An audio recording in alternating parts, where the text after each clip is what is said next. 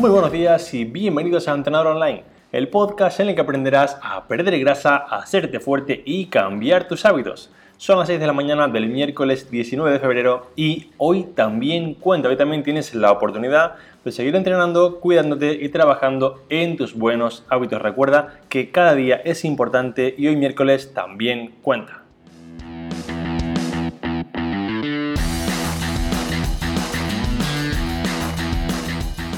En el capítulo de esta mañana quiero explicarte todo o casi todo, porque realmente para hacerlo todo me haría falta un episodio de 24 horas, ¿vale? Todo lo que he aprendido investigando, leyendo y poniendo en práctica los mejores libros del mundo, las mejores investigaciones sobre hábitos, comportamiento, influencia del entorno y todo lo que debes saber para poder aplicar esto en tu día a día y mejorar. Será un episodio que te recomiendo que escuches con un papel y un boli, que escuches realmente con mucha atención porque es un contenido muy valioso, muy práctico y que te ayudará a cambiar muchas cosas realmente importantes en tu día a día y poder conseguir resultados muy, muy, muy buenos. Pero antes quiero pedirte que si te gusta el podcast y realmente te ayuda a mejorar tus entrenamientos, hábitos, nutrición, por favor lo compartas en tus redes para poder así ayudar a más personas, para poder así conseguir que un millón de personas escuchen el podcast y consigan cambiar su físico con mis consejos diarios. Puedes hacerlo en Instagram, compartiendo por ejemplo el podcast en Stories, etiquetándome en Facebook, subiendo una foto mientras lo escuchas o en cualquier lugar. Lo que importa aquí es que lleguemos a más personas y realmente me haría especial ilusión contar con tu ayuda para poder conseguirlo.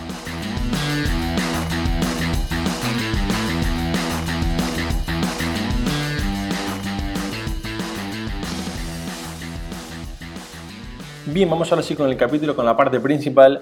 Voy a dividirlo en cuatro apartados, cuatro fracciones, cuatro bloques, porque realmente es un capítulo pues, que tiene bastante de sí.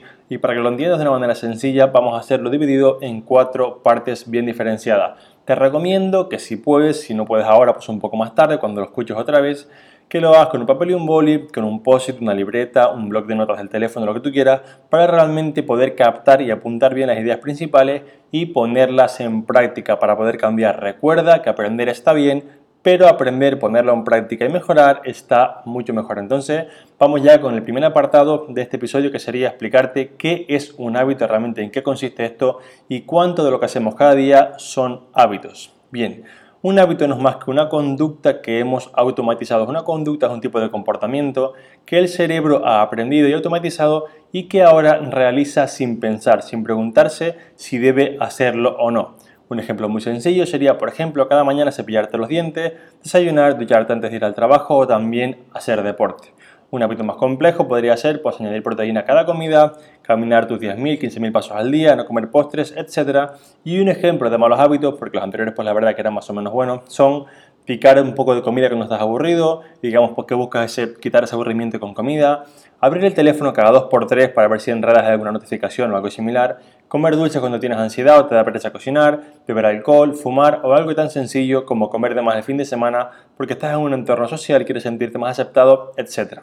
Lo que importa aquí, lo que tenemos que entender de la parte principal de este, digamos, bloque 1, es que los hábitos, ya sean buenos o malos, y al final, digamos, el que algo sea bueno o malo, depende un poco de ti, depende de cómo tú lo aceptes y yo no estoy aquí, yo no soy tu padre para decirte, hijo mío, esto es bueno y esto es malo, es decir, cada uno tiene que valorar y asumir en su vida qué es bueno y qué es malo, pero lo que tenemos que entender aquí es que una vez los hábitos están, digamos, instaurados, están automatizados, funcionan casi en automático y esto significa que se hace sin preguntarnos, oye, ¿debería hacer esto ahora? Realmente no nos preguntan, simplemente se, digamos, se produce la señal, que veremos más adelante, tenemos esa sensación y hacemos el hábito en automático sin pensarlo para poder llegar a la parte de, pues ya me encuentro mucho mejor. Entonces tenemos que entender que el 40% de las cosas que hacemos al día, ojo, el 40%, casi la mitad de tu día, son hábitos, son comportamientos que están automatizados y que tu cerebro realiza sin preguntarte. Entonces, la primera parte que importante es que si entendemos que esto está automatizado, es importante saber que debemos prestar especial atención para poder cambiarlo, porque muchas personas me dicen, Alberto, no, pero es que mis hábitos son buenos.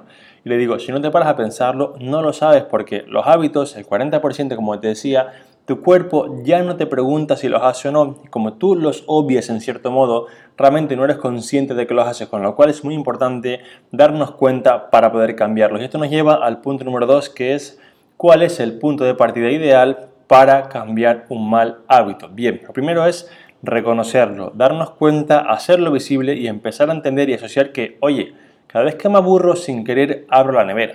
Cada vez que paso un minuto en casa o en el trabajo sin hacer nada, abro el teléfono, abro Instagram para ver realmente que hay algo nuevo y cuando quiero darme cuenta ha pasado media hora, por ejemplo, cada vez que llego a la cama antes de dormir, me pongo YouTube y cuando voy a mirar el reloj me han dado las 1 de la mañana y ya pues tengo el sueño muy trastocado, con lo cual tenemos que entender que hay situaciones como por ejemplo cada vez que me siento triste quiero comer dulce, cada vez que pido un café se me antoja una galleta, digamos que la primera parte es reconocer, oye, ¿por qué ahora estoy digamos triste y por qué ahora como una galleta? ¿Por qué ahora cojo el teléfono? ¿Por qué ahora hago esto? Digamos que el punto principal es reconocer que hay una cosa que estamos haciendo de manera repetida y sin pensar. Repito, reconocer que estamos haciendo una serie de conductas o hábitos que hacemos con frecuencia y sin pararnos a pensar si esto es bueno o no. Entonces, una vez tenemos esto, el siguiente paso es, vale, quiero cambiar este hábito y ahora que esto cómo funciona y cuál es la teoría del cambio de hábito. Vamos con ella.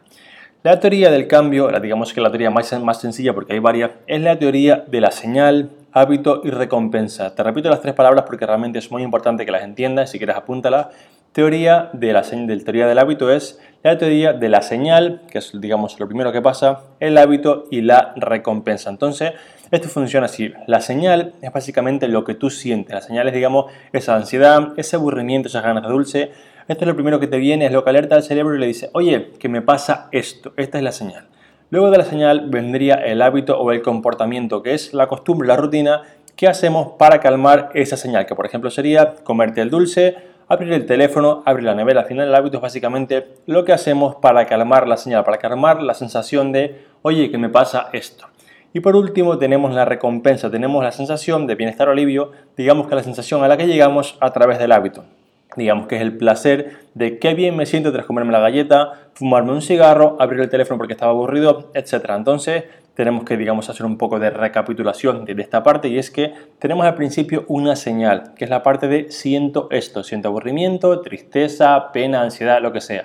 Luego tenemos la parte de comportamiento o hábito, que es lo que yo hago a día de hoy, digamos, el proceso que yo hago para, digamos, calmar esa, esa digamos, señal y llegar al punto final, que es la parte de recompensa. Entonces, tenemos que tener en cuenta que la parte importante de esto es que nosotros no podemos cambiar ni la señal, lo que sentimos, ni podemos cambiar, digamos, la parte de recompensa, que es cómo nos queremos sentir. Es decir, tú es muy complicado que puedas cambiar del todo, dejar de sentir estrés en tu vida, ansiedad, porque aunque ahora digamos que cambias algunos parámetros, algunos factores de tu entorno, que quizá, por ejemplo, trabajar similar te da mucho estrés, es sencillo que en tu vida, el próximo año, tres meses, seis meses, lo que sea, vuelvas a entrar en una situación similar, porque al final, por los factores externos siempre pues no podemos controlarlos, ¿vale?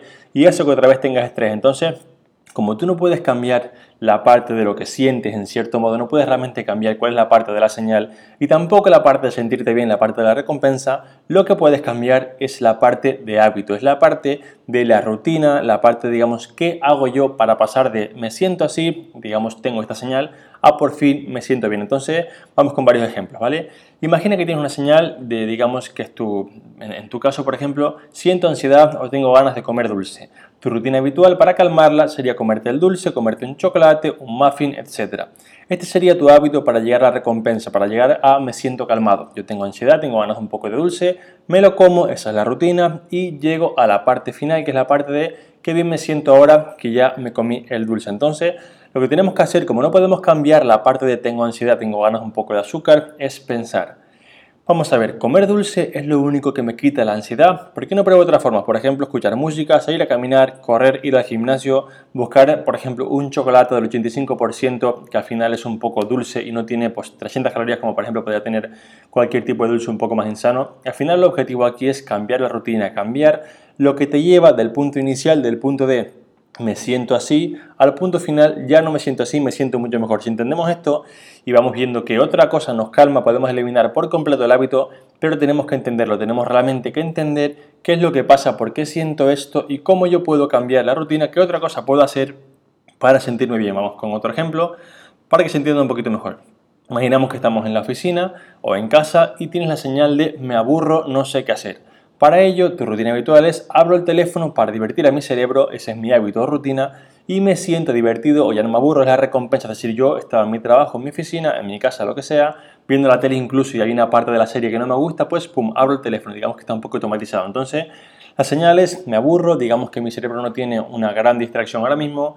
La rutina es, cojo el teléfono, la recompensa es, qué bien, estoy viendo nuevos posts en Instagram y me estoy sintiendo mucho, digamos, más divertido para mi cerebro. Entonces, otra vez tenemos que entender aquí, oye, ¿qué puedo hacer para quitarme este aburrimiento? ¿Qué puedo hacer para que cada vez, en lugar de, digamos, pues abrir el teléfono, hacer otra cosa? Y aquí otra vez tenemos que intentar buscar otra rutina diferente. Por ejemplo, leer un libro, salir a caminar, poner música, ir al gimnasio, lo que sea.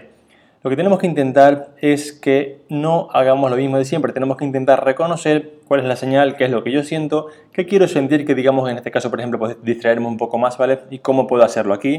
Quiero haceros un poco un inciso y es que, ojo, ¿vale? Aburrirse no es malo. Realmente estamos un poco en una, en una sociedad, así que veréis que quizá coges el teléfono al día 30 veces como poco, 40, 50 veces más la media te aseguro que está mucho, pero mucho más alta que esto. Y esto es porque estamos en una idea en la que no podemos aburrirnos. Estamos en la cola del supermercado y estamos en la cola y hace 10 años pues pararíamos en la cola, hablaríamos con el al lado y veríamos cuándo nos toca, miraríamos pues qué cola digamos hay menos gente. El día de hoy estamos en la cola y decimos, ah, estoy en la cola, pues mira, tengo un segundo genial para abrir Instagram y mirar el teléfono. Y esto es porque no podemos estar sin aburrirnos. Realmente hemos llegado a una sociedad en la que no podemos estar aburridos porque es que parece que pues como que es raro, ¿vale? Y un poco como inciso del episodio este, quiero, que, quiero recomendarte que aburrirse es bueno. Pasarte 5 minutos, 10 minutos mirando a la cola del supermercado, viendo a la gente, viendo la sonrisa, saludando, hablando, es genial. Una de las cosas que hago mucho en los viajes es que, por ejemplo, Ahora, por ejemplo, estoy en Malasia, pero en, casi todos los lugares no compro tarjeta SIM. No compro tarjeta SIM para que así yo no esté en lugares, digamos, fuera conociendo cosas y abra el teléfono porque no tengo ningún tipo de señal. Ya me, me conectaré en el hotel o cuando sea, pero no compro una tarjeta SIM para estar fuera de casa, aburrido, poder ver cosas, poder explorar, poder realmente pues, ver qué hay en el mundo y no estar con el teléfono. Así que, como un poco inciso, Aburrirse no es malo, ¿vale? Y aunque sí que te recomiendo pues que en lugar del teléfono busques otra manera de hacerlo para no estar todo el día con el teléfono, que al final pues es un poco un, hábito un poco menos bueno, sí que ten de idea que aburrirte pues no es tan malo. Entonces, vamos ahora con el punto 3, ahora que ya sabemos un poco digamos qué es el hábito, cuáles son las partes, cuál es digamos esta teoría de la señal hábito-recompensa, vamos con la parte de cuánto tiempo se requiere para cambiar un mal hábito. Y aquí quiero daros una mala noticia. Y es que esto que se ve en la tele,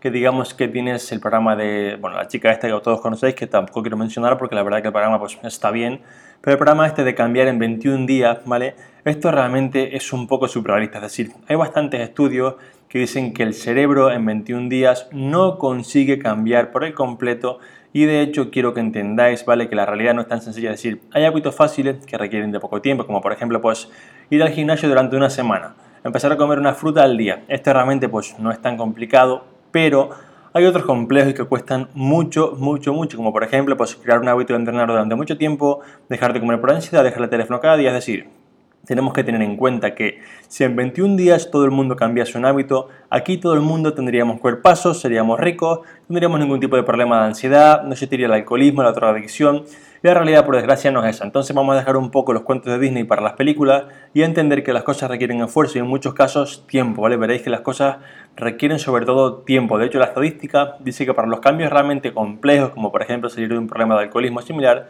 se requieren hasta 7 fracasos para conseguir el éxito. Se requieren hasta 7 intentos para conseguirlo y lo importante de esto no es que digamos te quedes con el 7, es que en cada fracaso aprendes algo nuevo. Oye, ¿por qué recaí esta vez? Esta vez qué hice mal, esta vez por qué digamos que no mejoré del todo, esta vez por qué he fracasado, por qué no he conseguido el éxito. Entonces, la media de los 7 es porque a través de 5, 7, 8 fracasos, tú aprendes qué es en tu caso lo que te va bien, lo que te va mal, para poder conseguir cambiarlo. Entonces, si alguien por favor os va a decir que vayas a cambiar los hábitos en 21 días, en dos semanas, empezar a dudar porque esto no es tan simple y sí que es bastante, digamos, sencillo. Por ejemplo, añadir un hábito de empieza a ponerle proteína a cada comida. Bien, esto es más o menos, digamos, es más o menos pues, fácil de hacer, pero un hábito como dejar de beber alcohol, dejar de sentir ansiedad por la comida, comer por atracones, estas cosas realmente no es tan fácil y no se requieren solamente 21 días porque en muchos casos pues, realmente hace falta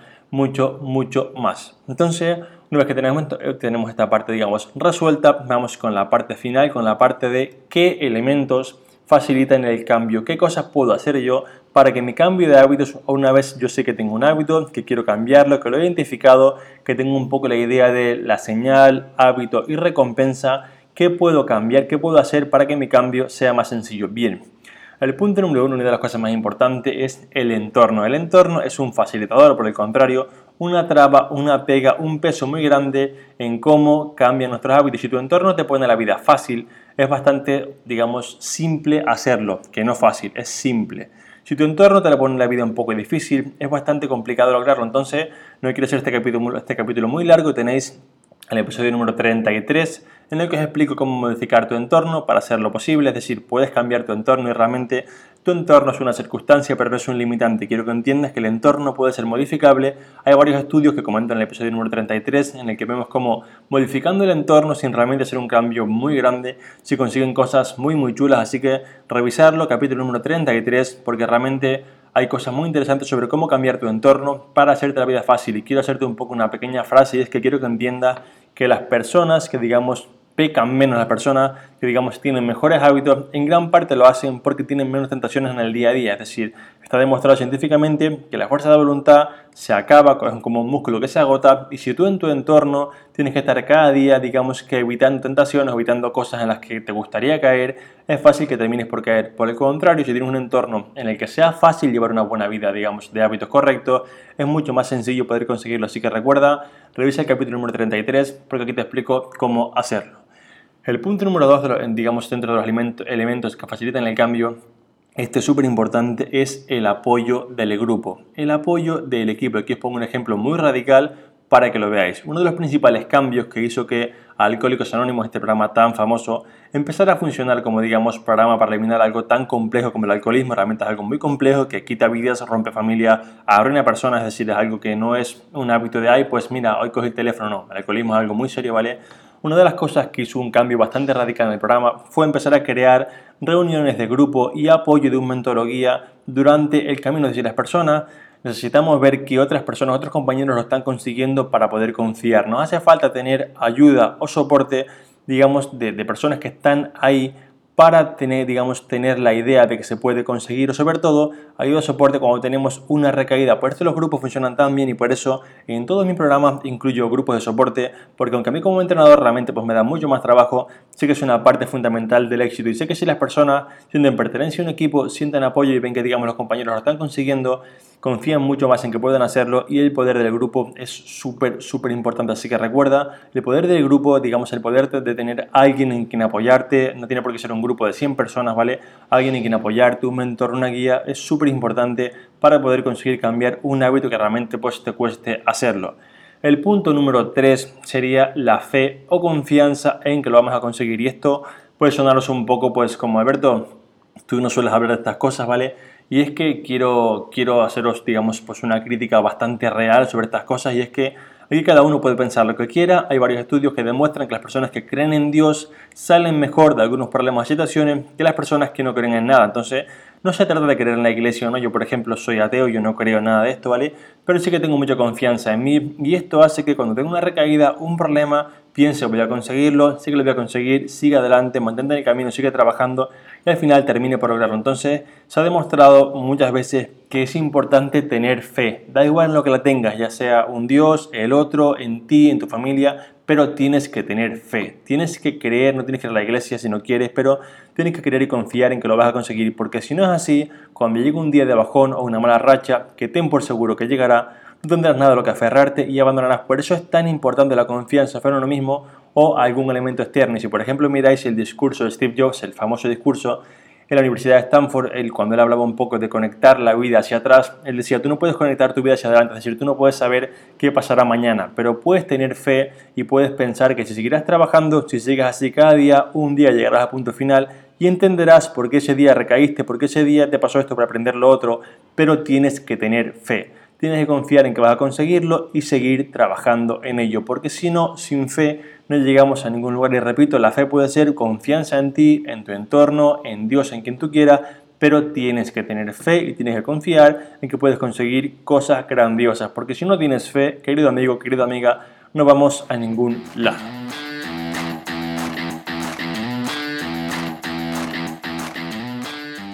Bien, vamos ahora como cada día con un resumen para que tengas todas las ideas mucho más claras. En el punto número uno vimos que hasta el 40% de las cosas que hacemos cada día, esto no es ninguna broma, es casi la mitad de tu día, son, digamos, rutinas que tenemos en automático, son hábitos automatizados y quizá, aunque tú pienses que sí que tienes buenos hábitos, digamos que no sean tanto porque al hacerlo en automático, tu cerebro ya no te pregunta si esto es correcto o no y quizás estás haciendo cosas que no son correctas sin darte cuenta.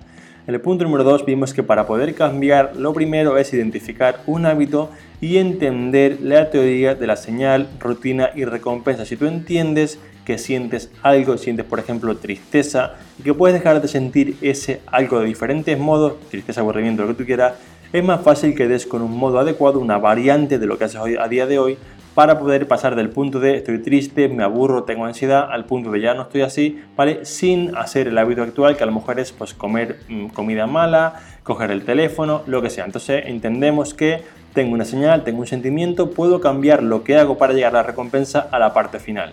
En el punto número 3 vimos que en cuanto al tiempo para conseguirlo, sí que hay hábitos un poco sencillos que podremos conseguir en 21 días o incluso menos, pero realmente los hábitos complejos requieren de más tiempo, así que ten paciencia y entiende que al inicio la curva del cambio de hábitos es muy hacia arriba. Imagínate una cuesta, ahora mismo una cuesta de 100 metros, una cuesta bastante, digamos, inclinada, y al final hay un rellano. Pues el inicio de los cambios de hábitos son la cuesta, tienes que ir subiendo, subiendo, subiendo y digamos que al final se ve muy costoso, se ve muy lejos, pero llega un punto cuando esto se automatiza, cuando esto realmente pasa a ser un cambio en tu cerebro que ya está instaurado, es un rellano, es una zona en la que, oye, ya no cuesta tanto, entonces intenta tener paciencia y seguir confiando en ti, tener fe para poder conseguirlo. Y por último vimos que uno de los puntos, digamos, que son tan importantes es la influencia del entorno. Vimos que el entorno es súper importante y para ponerte otra vez un ejemplo muy sencillo, si en tu entorno, si en tu casa hay galletas, hay dulces, etc., es mucho más sencillo que en un día de ansiedad o estrés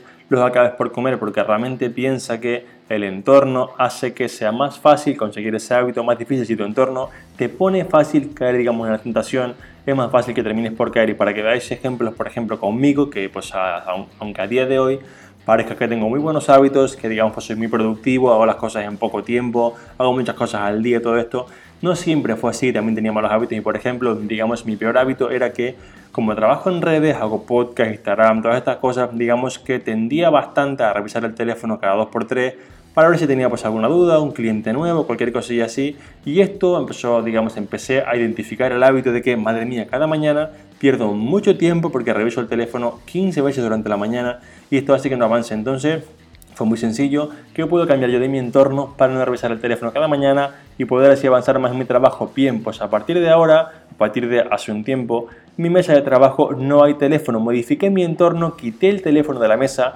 para no caer en la tentación de poder cogerlo. Además de eso, mi teléfono está bloqueado cada día hasta las 13 horas de la mañana, digamos hasta la 1 de mediodía, está bloqueado y no lo puedo usar para que así la mañana sea mucho más productiva. Entonces, en tu caso, no tienes que hacer igual, no tienes que bloquear el teléfono cada mañana, pero que te sirva de ejemplo sobre cómo, si modificas el entorno, si realmente te haces la vida fácil y pones lejos las tentaciones, puedes conseguir las cosas de un modo mucho, mucho más sencillo. Así que hasta que este capítulo sé que es un poco más largo que los, digamos, habituales. Te recomiendo que lo escuches si te hace falta varias veces, que tomes apuntes, que lo pongas en práctica, sobre todo que empieces a entender que tú puedes cambiar cualquier hábito, puedes conseguirlo y puedes lograrlo. Así que ten fe, confía en ello, búscate un equipo, búscate un grupo si lo necesitas y realmente ponte a trabajar porque realmente se puede conseguir cambiar muchas, muchas cosas. Así que hasta aquí este capítulo, como siempre, Muchas gracias por escucharme, por apuntaros en Training a Randeball, por cualquier comentario que me hacéis, ya sea en redes, en Instagram, en Facebook, por las valoraciones de 5 estrellas en iTunes, por todo lo que hacéis al otro lado, para que yo esté aquí cada día grabando un nuevo podcast a las 6 en punto, para ayudaros a seguir mejorando. Así que yo me despido otra vez hasta mañana. Un fuerte abrazo a todo el mundo, a seguir trabajando a tope.